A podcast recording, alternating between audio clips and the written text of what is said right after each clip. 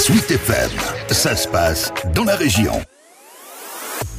En Sologne, le projet est l'objet d'âpres débats. Il y a d'un côté un promoteur qui, avec le soutien de la municipalité de La Ferté-Saint-Cyr, porte ce vaste programme résidentiel et de loisirs.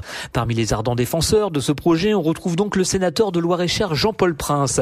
Et ce, depuis 12 ans, lui qui a été maire de La Ferté-Saint-Cyr pendant 40 ans. Tout a été fait en tenant compte des remarques de la DDT, que ce soit au niveau du déboisement, du défrichement et de tout, puisqu'il va y avoir autant de reboisement qu'il y a de défrichement. Et les zones humides sont conservées, tout est conservé comme euh, prévu, même les espèces en voie de disparition qui sont classées, tout est maintenu. Il y a un glaïeul par exemple, il y a des chauves-souris, il y aura des cabanes aménagées pour les chauves-souris. Donc on me dit n'importe quoi sur ces sujets-là, il faut vraiment lire le rapport. Ce projet sur le lieu dit des Pomereaux s'étendrait sur des centaines d'hectares qui sont aujourd'hui des terres agricoles et de la forêt. Pour les écologistes, c'est une véritable aberration, notamment pour Nicolas Orgelet qui est vice-président du SIAB. C'est le syndicat qui gère le schéma de cohérence territoriale sur le territoire. C'est une zone Natura 2000, donc Natura 2000, c'est en gros, ça a été protégé pour la qualité environnementale du site. C'est des zones euh, humides. Quand on sait que les zones humides, euh, c'est ce qui permet euh, la préservation de la qualité de nos eaux et après l'été qu'on a eu, ça pose question de les raser pour un projet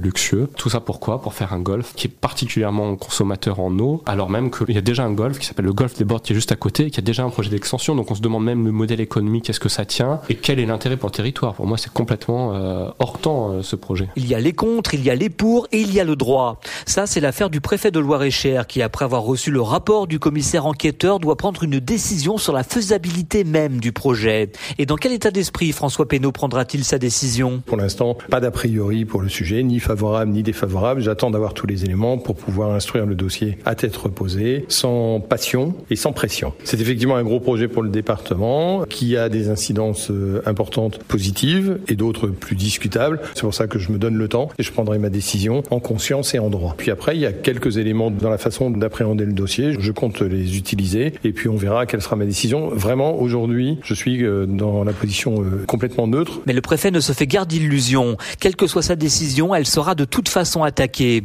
Et ce seront alors aux juges administratifs de se prononcer, ce qui devra encore prendre un certain temps.